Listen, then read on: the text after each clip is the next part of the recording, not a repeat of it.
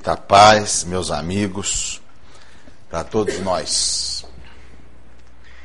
Nós temos falado de forma insistente a respeito da violência humana.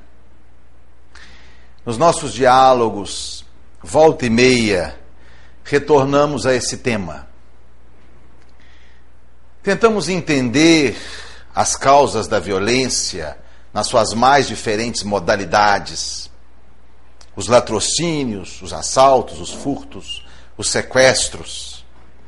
Nos indignamos diante dos crimes passionais, o estupro, a pedofilia. E a impressão que nós temos é que a violência e a criminalidade estão no DNA da sociedade contemporânea.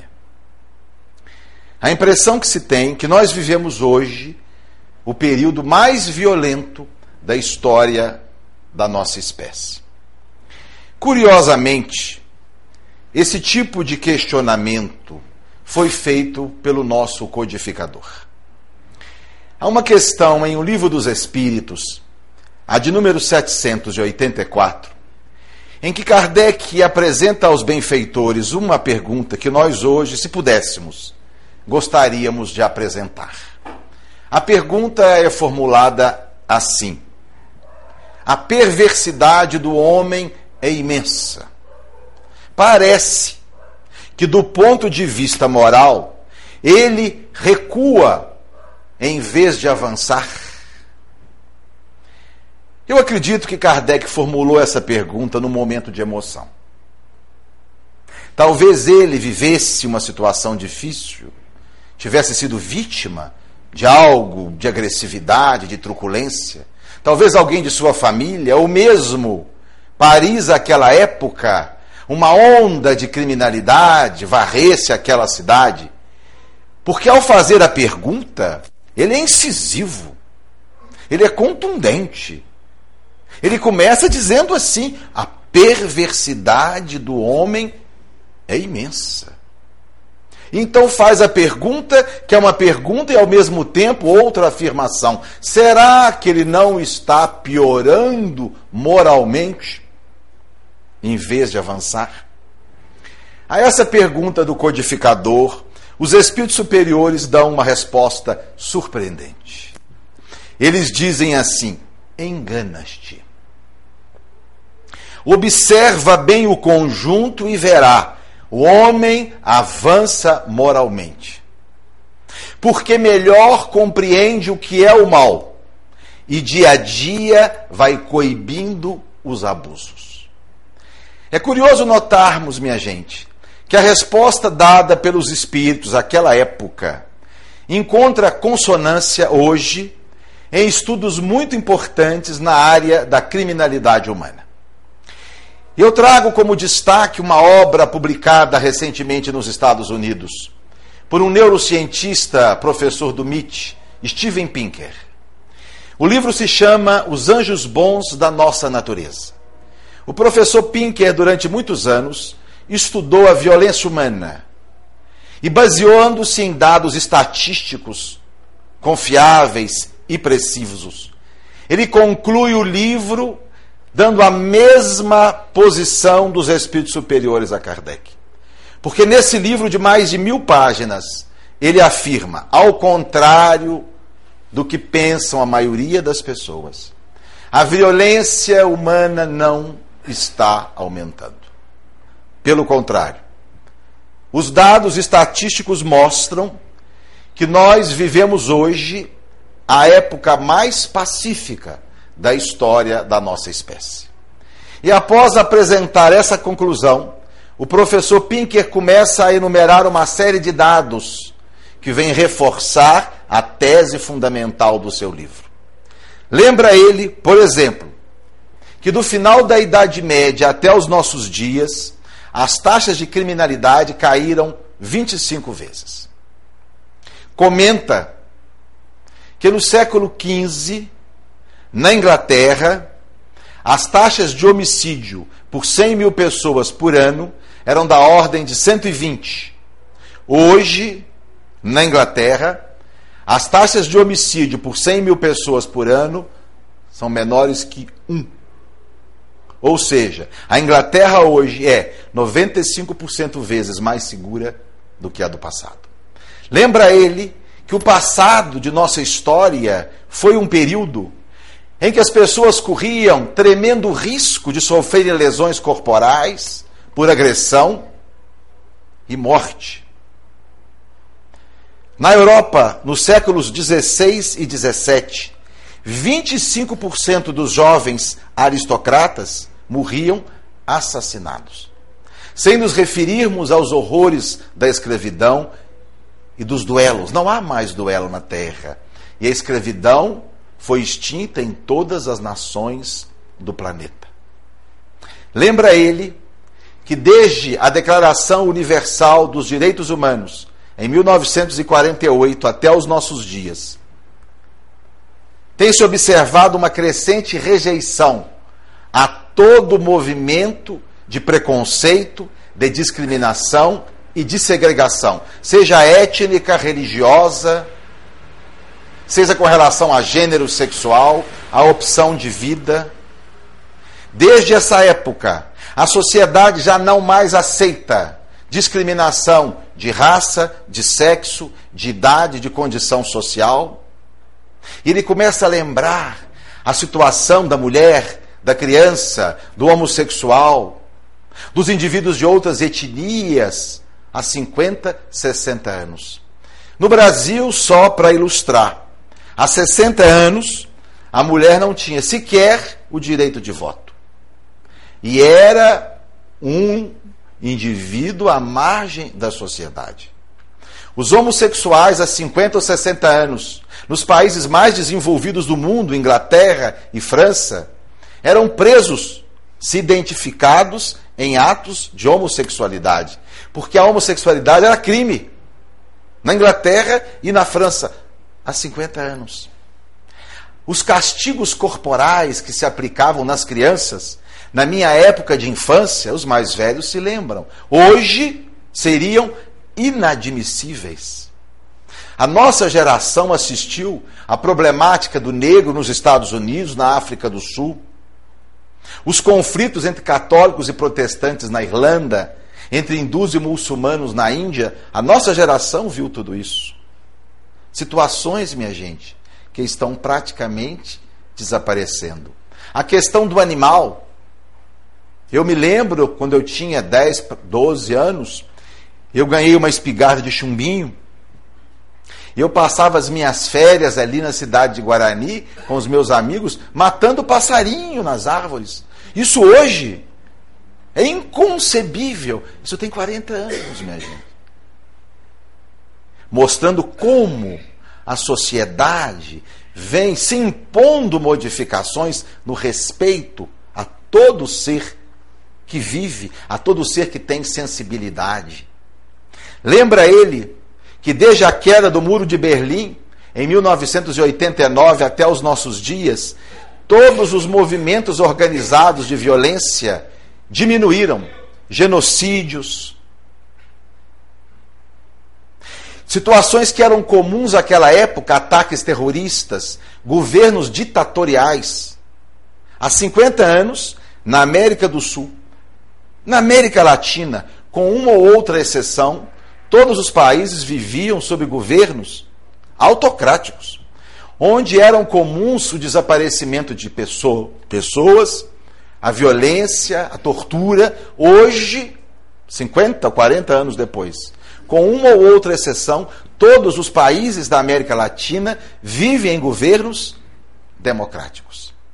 Portanto, minha gente, ao contrário do que muito de nós pensamos, nós vivemos sim numa sociedade muito mais pacífica do que a do passado.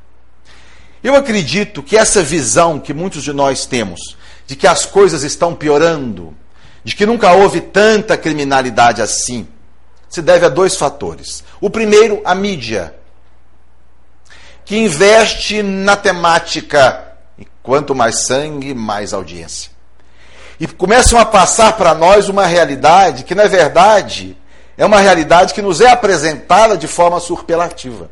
E nós mudamos de canal e, e, e observamos a mesma situação. Na realidade, eles reproduzem um homicídio 10, 20, 30 vezes durante a semana toda, passando para nós a impressão que é só isso que existe. Na verdade, eles invadem as nossas casas, atendendo ainda às nossas expectativas. E nós passamos a acreditar que a coisa é mais grave do que é. Um segundo motivo, talvez, que responde pela visão pessimista, derrotista, que muitos de nós temos da sociedade, é que, na verdade, nós observamos o mundo a partir da nossa realidade interior.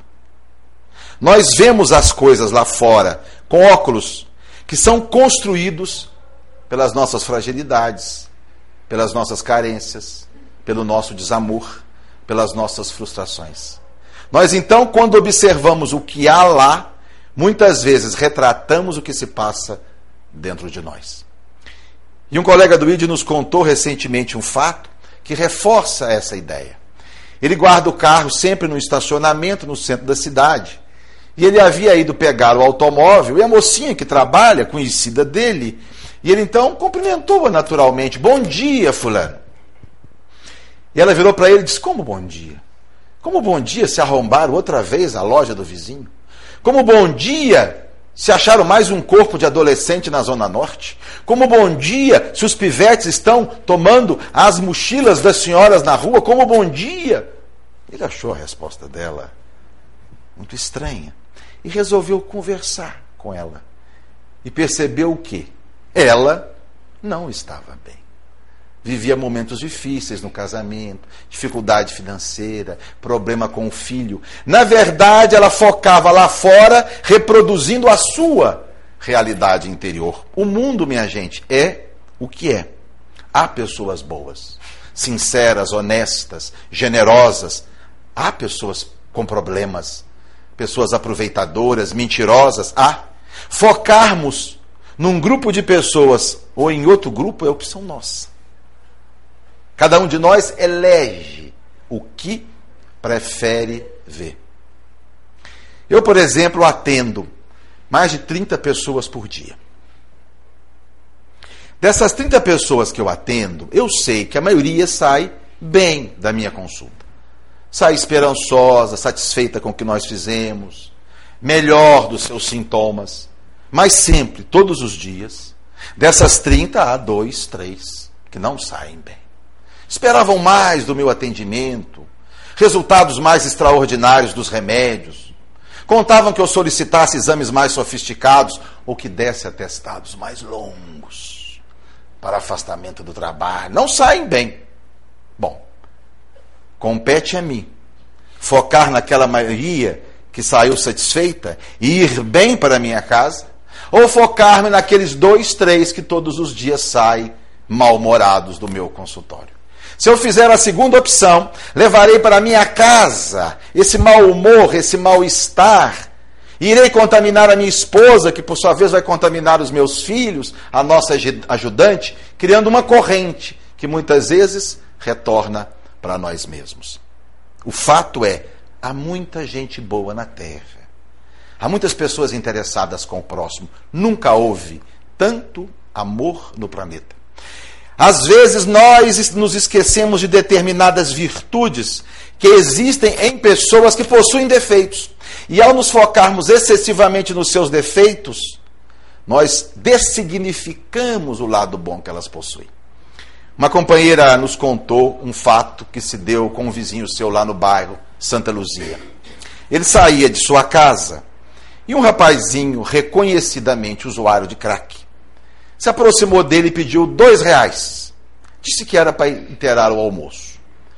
E ele disse ao rapaz: Não, eu vou te dar esse dinheiro se não tenho aqui agora. Estou indo ao banco, eu vou fazer uns pagamentos, na volta eu vou te dar os dois reais. E realmente ele foi ao banco, tirou o dinheiro.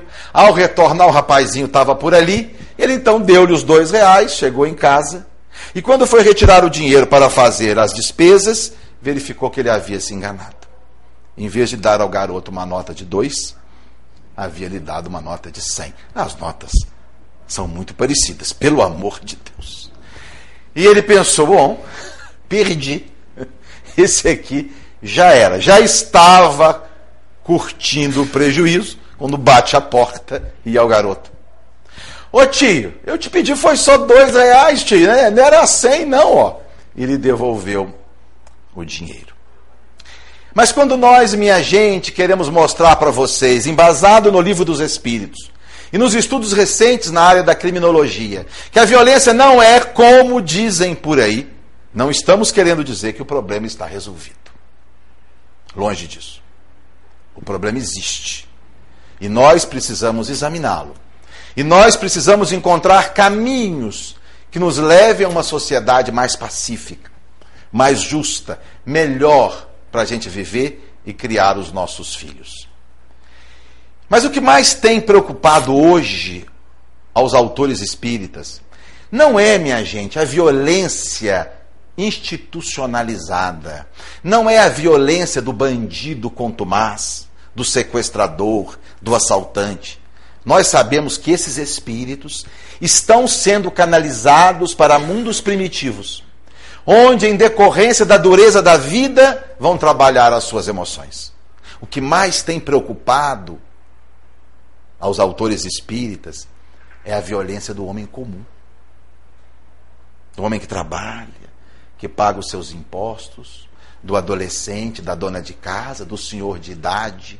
O que mais nós precisamos examinar hoje não é a violência do bandido, mas a violência nossa de cada dia.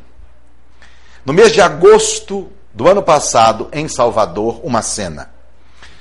Uma jovem de mais ou menos 30 anos dirigiu seu automóvel quando uma moto com dois adolescentes passando por ela, esbarram, param, há uma discussão. Como não se entendem, os dois entram na moto e vão-se embora. E ela então pega o seu carro, um carro potente, na toda velocidade possível, vai perseguindo a moto. E quando chega numa situação em que ele só tem um, um muro e mais nada, ela choca-se contra os dois, matando-os na hora. Essa moça de 30 anos era uma médica, oftalmologista, casada, tinha uma filhinha. Os adolescentes na moto eram um casal, namorados. Pessoas que trabalhavam de dia para pagar a faculdade à noite. Pessoas comuns. Quase a mesma época no Rio, uma outra cena, um cidadão num automóvel de último tipo tenta entrar à direita e uma moça e uma amiga que estavam ali não conseguiu dar-lhe a passagem.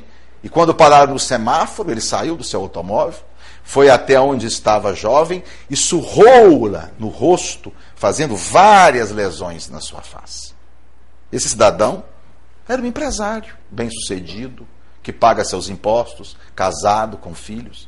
As duas moças eram pessoas comuns, uma era publicitária. Eu me lembro aqui em Juiz de Fora, há alguns anos, um médico conhecido nosso, doutor Antônio Silveira Ramos, já aposentado, um senhor já de muita idade, dirigia o seu carrinho na rua Olegário Maciel, em direção ao São Mateus, quando, próximo do sinal com o Espírito Santo, ele teve um mal-estar súbito. Uma espécie de lipotímia e não viu que o sinal estava fechado, e então balroou o carro que estava na frente parado. O rapaz do carro, um jovem forte, de 28 anos, desceu do carro. E mesmo vendo que era um senhor de idade e que não estava bem, deu-lhe um soco na face, levando a uma fratura dos ossos nasais. Esse rapaz era um homem comum, casado, com filhos. Eu me lembro do meu pai. Se é uma pessoa educada, é ele. É um senhorzinho de 84 anos. Extremamente educado. Ele estava em Juiz de Fora e foi atravessar a rua Batista de Oliveira e não viu que vinha uma bicicleta. E ao deslocar-se da bicicleta, ele esbarrou no espelho retrovisor de um carro que estava parado. Ele então foi tentar recolocar o espelho no lugar, quando a dona do carro, uma mulher muito bem vestida, uma mulher da sociedade, uma pessoa comum, vendo-o ali, pôs-se a xingá-lo com palavras chulas, palavras obscenas, e ele sem nem saber o que fazer. É essa a violência, minha gente. A violência nossa, que nos escapa, que nós precisamos começar a examinar mais seriamente. E quais os caminhos? Quais os antídotos? O que é que nós precisamos fazer para tentar domar esse animal instintivo, agressivo, truculento que ainda existe dentro de nós. Voltamos à questão 784 de O Livro dos Espíritos.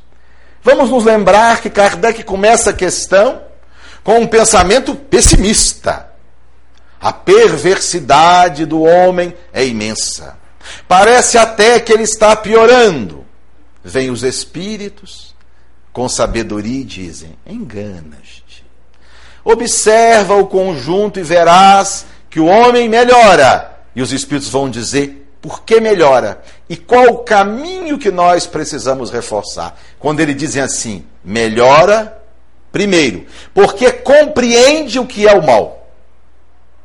E segundo, porque vai dia a dia coibindo os abusos.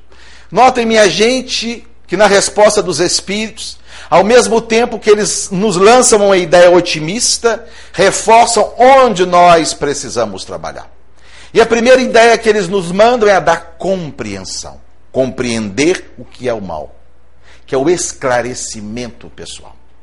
Lembra o professor Pinker, que uma das grandes reduções na taxa de violência humana coincidiu com alguns fatos históricos importantes. O primeiro, a invenção da imprensa. O segundo, a popularização dos livros século 17, 18, e o hábito da leitura.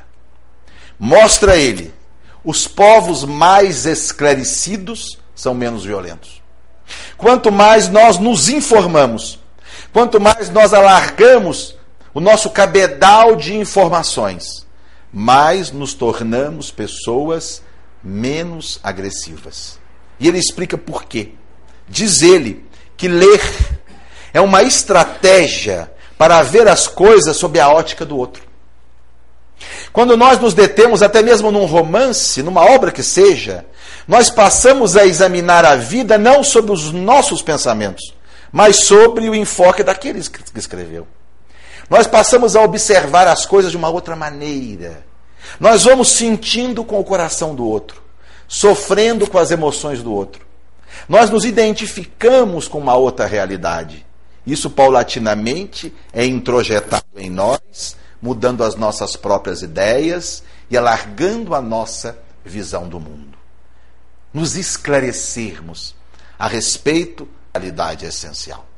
No Brasil, nós tivemos um exemplo extraordinário do quanto o esclarecimento e a informação bem direcionada auxilia no melhoramento moral que foi a redução dramática do hábito do cigarro em nosso país. Vocês sabem que nos últimos 25 anos, os índices de fumante no Brasil caíram na ordem de 50%. Nada parecido com isso houve na história do nosso país e acredito em nenhum outro país da Terra. E a causa de tudo isso está numa campanha de esclarecimento, de conscientização. Vocês se lembram como é que era há 25 anos atrás? Fumava-se em qualquer lugar. Professor fumava dando aula. Né? Médico fumava atendendo o paciente no seu consultório. Me lembro em Guarani, Dr. Armando Xavier Vieira, um grande médico, líder político, médico humanitário, grande fumante. Na mesa do seu consultório tinha um cinzeiro sempre, né, empinhado de toco de cigarro e cinza. Ele atendia os doentes, tá que fuma. E um dia estava atendendo um velhinho, portadora de enfisema pulmonar. E dava uma bronca no velhinho. Se você não parar de fumar, ele falava assim muito duro. Se você não parar de fumar, fulano, você vai morrer. Olha o seu pulmão, todo preto. E ó, cigarro em cima. Teve uma hora que o velhinho virou, doutor Armando, só está mandando eu parar de fumar, mas o já fumou três nessa consulta. Ele virou para o cidadão e falou assim: Você veio aqui para tratar o seu enfisema ou o meu? Porque se é para tratar o seu, eu sei que tem que parar de fumar, não sou eu. Mas isso, minha gente, era um lugar comum. Fumava-se em repartições públicas, em restaurantes, fumava-se em ônibus, com vidro fechado. Eu fazia minha residência médica no Rio, e viajava toda segunda-feira de manhã no ônibus da Útil, e às vezes frio, Serra de Petrópolis, todas as janelas fechadas, e quem tinha que fumar, fumava mesmo. Não tinha essa história, não. criança, pessoas grávidas, idosos, o pessoal soltando fumaça. Até que descobriu-se que a pessoa que não fuma, mas que convive com aquele que fuma, adoece quase tanto quanto ele.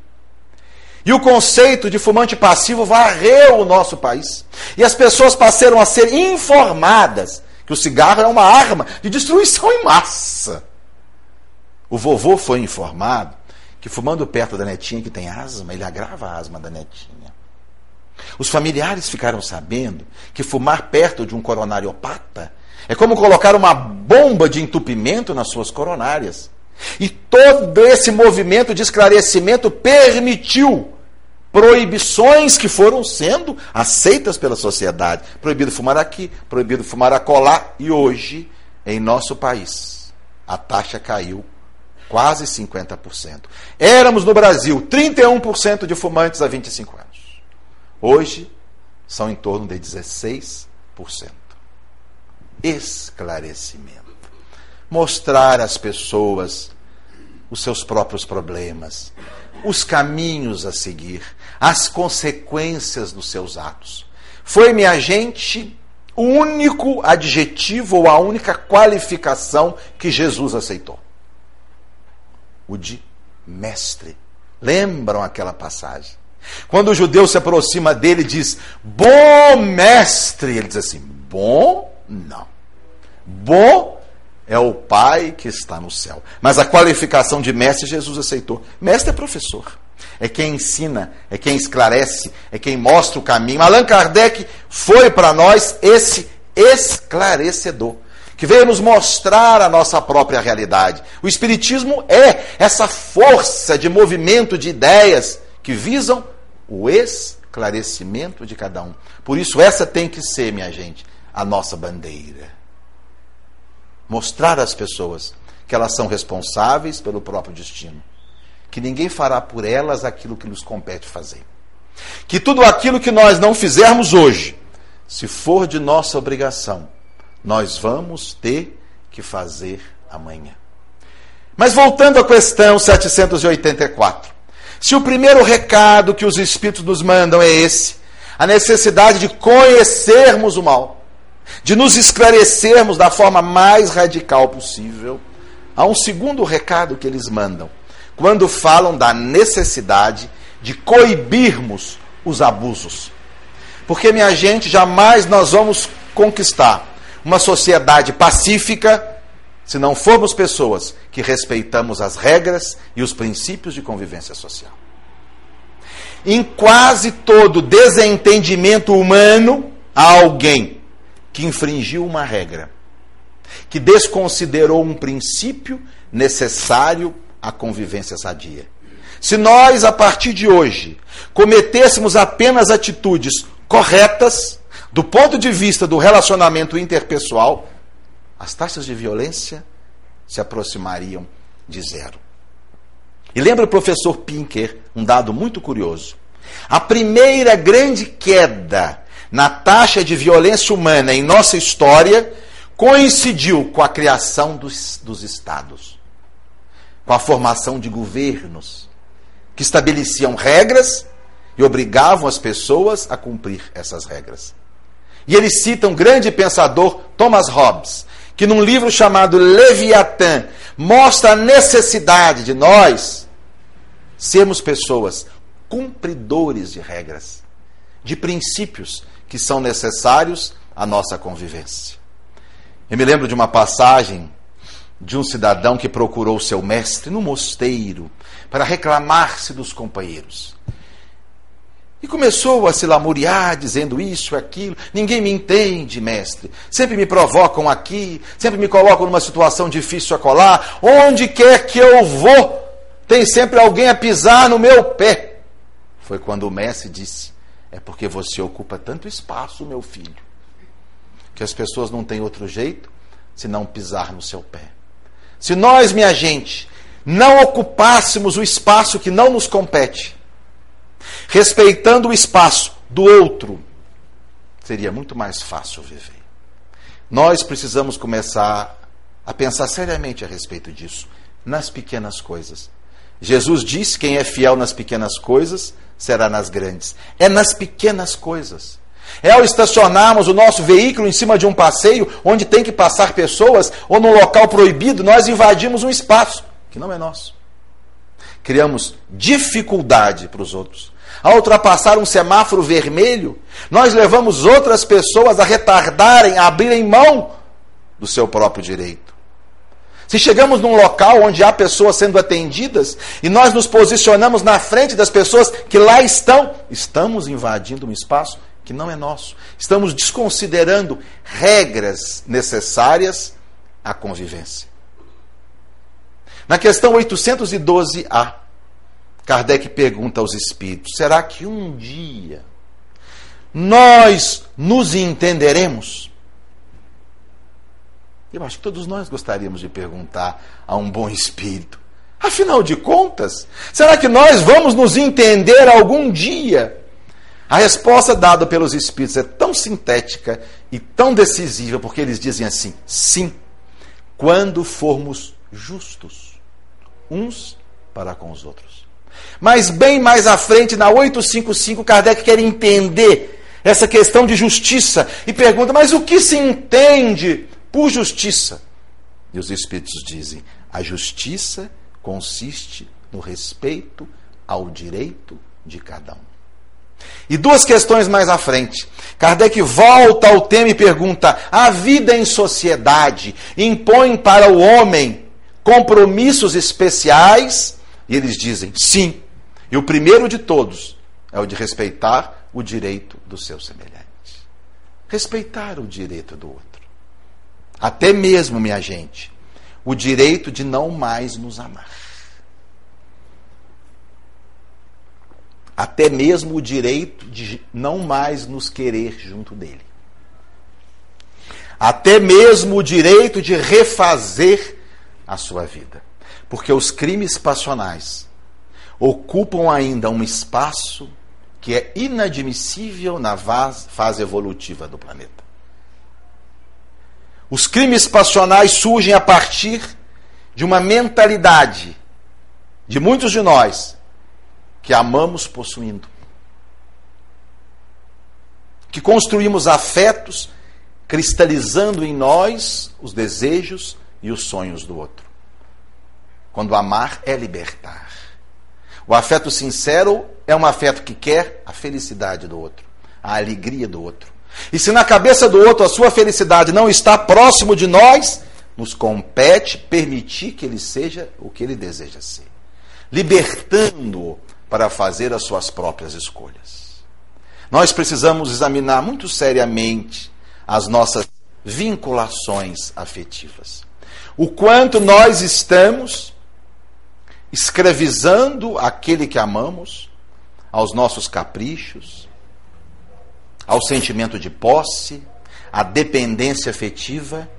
E quantas vezes nós não estamos sendo os indutores no outro desse tipo de sentimento? Eu era um adolescente, tinha 15 para 16 anos, e estudava no Instituto Grambery. Quando um pastor muito eloquente veio ao nosso colégio falar aos adolescentes. E o tema era a afetividade humana. Mas ele disse algo para nós, éramos rapazes e moças de 15 a 18 anos. Ele disse algo que eu nunca me esqueci.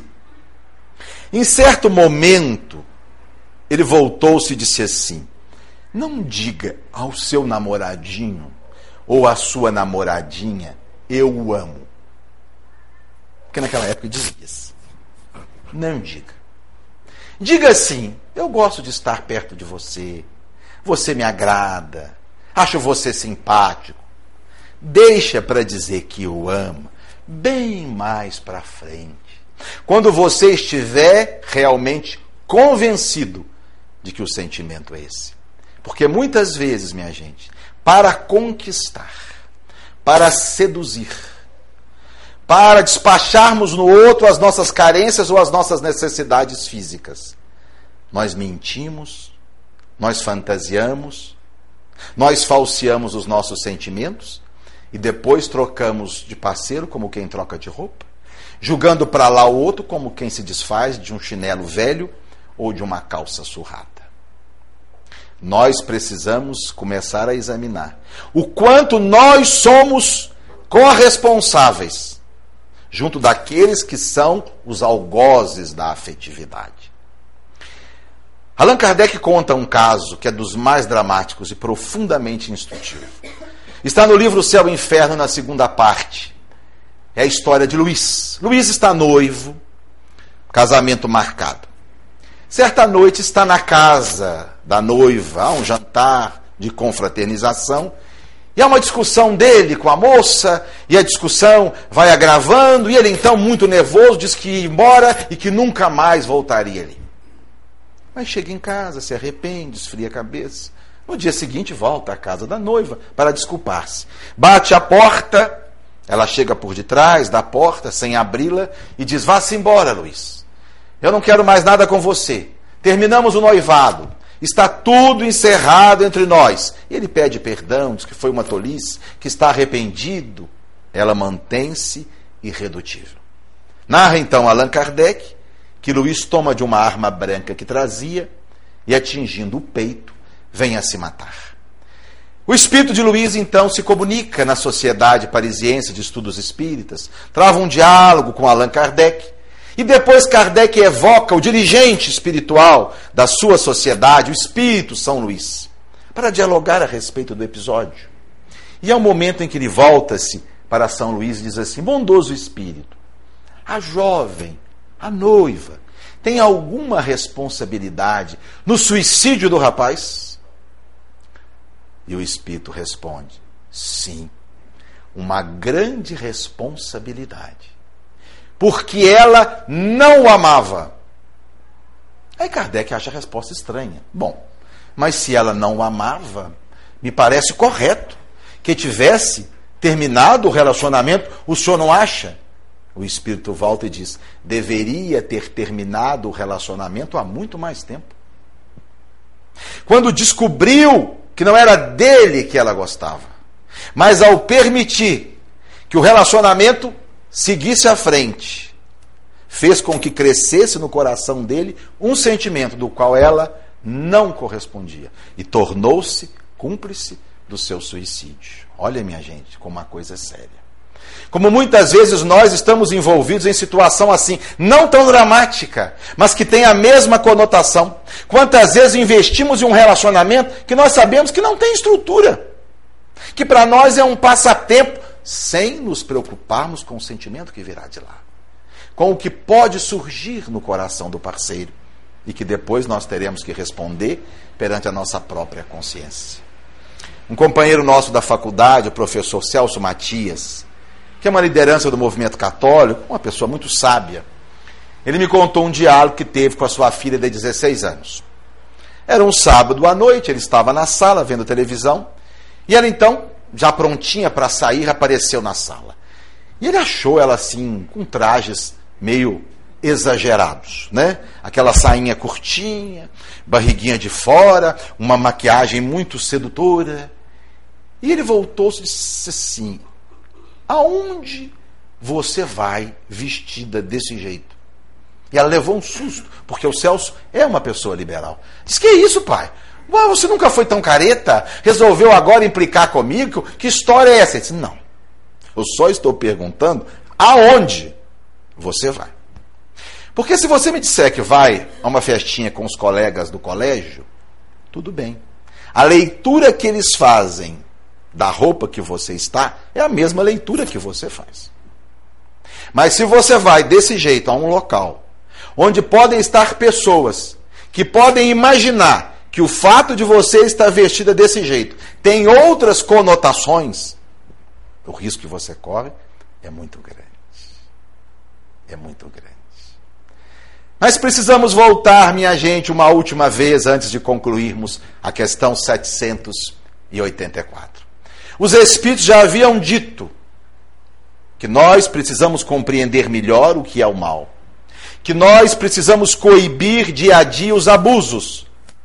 E para concluir a questão, eles dizem assim: é preciso que haja um excesso de mal, para que o homem veja a necessidade do bem e das reformas. Que reformas, minha gente? Que reformas os espíritos, naquele momento, apresentavam para nós? A reforma no nosso comportamento um para com o outro. A reforma na maneira de nós nos conduzirmos perante o outro. Porque se é necessário, primeiro, o esclarecimento sobre o que é o mal. Segundo, coibir os abusos em nós. Terceiro, mudarmos a maneira de nos relacionarmos com os outros. E aí vem o conceito de tolerância, que nós até hoje não entendemos. Porque muita gente acha que tolerar é aceitar o erro. Há pessoas que dizem assim: quer dizer então que eu sou obrigado a aceitar os defeitos dele? Eu sou obrigado a aceitar a, os vícios dela? Se nós começarmos a aceitar o erro do outro, a humanidade não progride. Tolerar não é aceitar o erro. Tolerar é compreender. Compreender que as pessoas têm uma história diferente da nossa, que tiveram outros exemplos, que são espíritos em outra fase de elaboração. Compreender que as pessoas não estão prontas ainda, arrematadas. Nenhum de nós está pronto, e Joana diz isso. Você é um ser em formação. Se nós ainda não estamos prontos, temos ainda defeitos, falhas, atitudes equivocadas que são próprias da fase evolutiva que nós estamos. Tolerar é compreender que é necessário conviver de forma sadia na diferença. Porque a diferença que existe entre nós cria um caldo de cultura que permite o exercício da tolerância e da fraternidade. Tolerar é conviver na diferença. Tolerar é aprender a desculpar, a desconsiderar. A partir desse princípio, todos nós somos seres em formação. Fragilidades de lá se identificam com fragilidades de cá. Eu gosto muito de uma história, já contei aqui outra vez, de um cidadão que estava na estação rodoviária aguardando o ônibus. Sentiu fome, Pegou um pacote que ele havia comprado no bar, tirou um biscoito, comeu, colocou o pacote no banco. Quando a mocinha que estava do seu lado olhou para ele, sorriu, pegou o pacote e tirou um biscoito também. Ele pensou: que coisa tão jovem tão mal educada. Onde o povo está? Pelo amor de Deus, nem, nem um por favor. Foi, tirou o segundo biscoito. Ela foi e tirou também. Ele já estava em ponto de guerra para levantar e derrubar a mesa. Mas cada vez que ele tirava um biscoito, ela tirava também. Até que sobrou um biscoito no pacote. Ele olhou para a cara dela e, mais do que depressa, pegou o biscoito, comeu, levantou enfurecido, entrou no ônibus e, quando foi arrumar a mochila, viu lá dentro o seu pacote de biscoito. Aquele era o dela. Em nossa vida, minha gente, muitas vezes nós estamos considerando a problemática do outro, sem considerar a nossa participação no problema.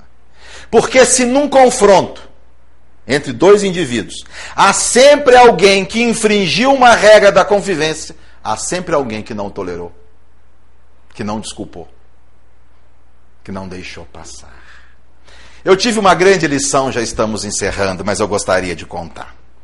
Quando começou essa neurose de levar celular para tudo quanto é lugar, há alguns anos, as pessoas levavam o celular para o meu consultório, para o meu ambulatório. É lógico que se levava para todo lugar, ia levar para lá também. E a gente ainda não estava acostumado com essa história e levava cada susto. Porque o povo chegava, principalmente as comadres, né? Com aquele celular da maior altura. E no meio da consulta tocava. E a cena era muito engraçada, porque Estava na bolsa. Vocês já viram bolsa de mulher? Tá. O celular tocava e estava na bolsa. Aí ela tinha que achar o celular na bolsa. Aí era aquela luta, acabou a consulta e a gente ficava esperando. E abre, e tira coisa, e tira lenço, e tira maquiagem, e tira. Aí achou o celular. Aí ela ficava em dúvida se atendia ou desligava. Se ela resolvesse atender, aí era aquela ansiedade dela de avisar para o outro que estava na consulta. Mas o outro não está nem aí, porque o problema não é dele. E ela queria desligar e o outro falando, e a gente esperando. Às vezes ela resolvia desligar, mas não sabia, nervosa, não, não lembrava como é que desligar. O fim é, é que eu ficava meio agastado com a coisa. E confesso a vocês que me aborrecia um pouco. Certa feita, eu fui ao meu dentista. E eu não levava celular para lugar nenhum. Mas naquele dia, não sei por que cargas d'água levei no bolso e ligado. E no meio do atendimento, toca o danado do celular, meu, na maior altura, e o dentista parou o atendimento, voltou-se para mim na maior gentileza: Ricardo, por favor, pode atender. Mas eu fiquei tão envergonhado, tão envergonhado que jurei a mim mesmo nunca mais me irritar com o celular que toque onde quer que seja. Tolerar, minha gente, é aprender a não dar importância às coisas que não são importantes. É aprender a relevar, a desculpar. Perguntaram ao professor Meyer Friedman, o maior estudioso de estresse dos Estados Unidos. Professor, como que o senhor consegue fazer para lidar com os contratempos do dia a dia, os atrasos das pessoas, a falta de compromisso, os desgastes do relacionamento? Ele disse assim: Ah, minha filha, eu emprego o teste dos 15 anos. Como é, professor, o teste dos 15 anos? Bom, diante de uma situação dessas que você citou aí, eu pergunto para mim mesmo: será que isso daqui a 15 anos será importante? E se a resposta for não, eu deixo para lá. Tolerar é a arte de deixar para lá. Como disse Jesus no Evangelho apócrifo de Tomé, o homem sábio é como um prudente pescador que ao retirar a rede do mar cheia de pequenos peixes, encontrou apenas um grande peixe. E como ele era sábio, devolveu ao mar os pequenos, ficando com o grande. A lição é essa. Aprendermos no dia a dia a nos focarmos nas coisas que são realmente importantes para nós e deixarmos para lá as coisas de só menos importância. Nós podemos fazer mais, minha gente. Nós podemos fazer melhor para ter uma sociedade mais pacífica. Buscando o nosso e o esclarecimento das pessoas. Trabalhando por uma sociedade mais bem informada. Combatendo o mal. Agindo de forma absolutamente correta, sem jamais ocupar um espaço e um direito que é do outro. E desenvolvendo em nós esse espírito da tolerância humana. Muita paz.